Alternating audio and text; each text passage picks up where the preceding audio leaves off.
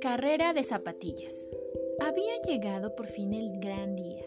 Todos los animales del bosque se levantaron temprano porque era el día de la gran carrera de zapatillas.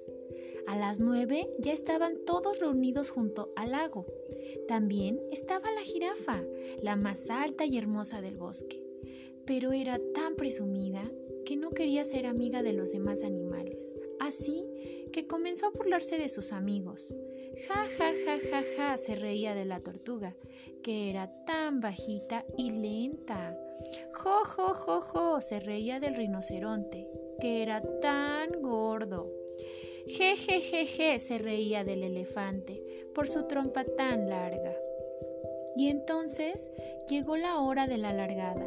El zorro llevaba unas zapatillas a rayas amarillas y rojas, la cebra unas rosadas con moños muy grandes, el mono llevaba unas zapatillas verdes con lunares anaranjados, la tortuga se puso unas zapatillas blancas como las nubes, y cuando estaban a punto de comenzar la carrera, la jirafa se puso a llorar desesperada.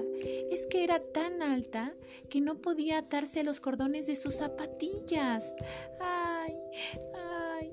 ¡Que alguien me ayude! gritó la jirafa. Y todos los animales se quedaron mirándola. El zorro fue a hablar con ella y le dijo, Tú te reías de los demás, porque eran tan diferentes. Es cierto, todos somos diferentes, pero todos tenemos algo bueno y todos podemos ser amigos y ayudarnos cuando lo necesitemos. Entonces la jirafa pidió perdón a todos por haberse reído de ellos.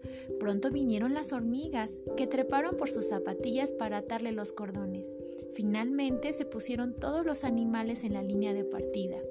En sus marcas, preparados, listos, ¡ya! Cuando por fin terminó la carrera, todos festejaron porque habían ganado una nueva amiga que además había aprendido lo que significaba la amistad. Y colorín colorado, este hermoso cuento se ha terminado.